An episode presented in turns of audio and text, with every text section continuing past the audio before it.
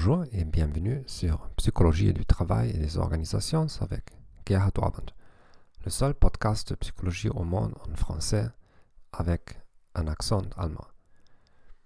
Aujourd'hui, nous parlerons des objectifs de promotion et de prévention. Les gens diffèrent dans leurs objectifs tout en poursuivant des objectifs. Dans certaines situations, ils se concentrent sur la promotion. Cela les rend sensibles à la présence ou à l'absence de résultats positifs. Ils utilisent le rapprochement comme moyen stratégique. Ils s'inquiètent des erreurs d'omission. Autrement dit, ils s'assurent de ne perdre aucune occasion où ils peuvent obtenir un résultat positif. Si les gens se concentrent sur la prévention, ils deviennent sensibles à la présence ou l'absence de résultats négatifs. Ils utilisent l'évitement comme moyen stratégique. Ils s'inquiètent des erreurs de commission. Autrement dit, ils s'assurent d'éviter l'action qui pourrait conduire à des erreurs.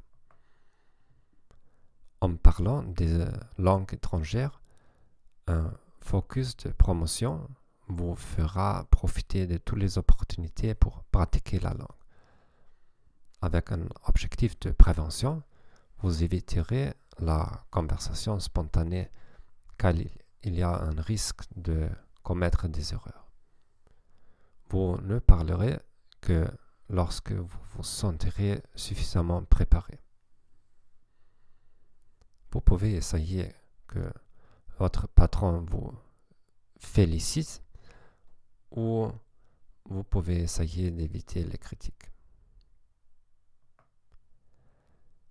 Quelles conclusions pouvons-nous tirer de la recherche?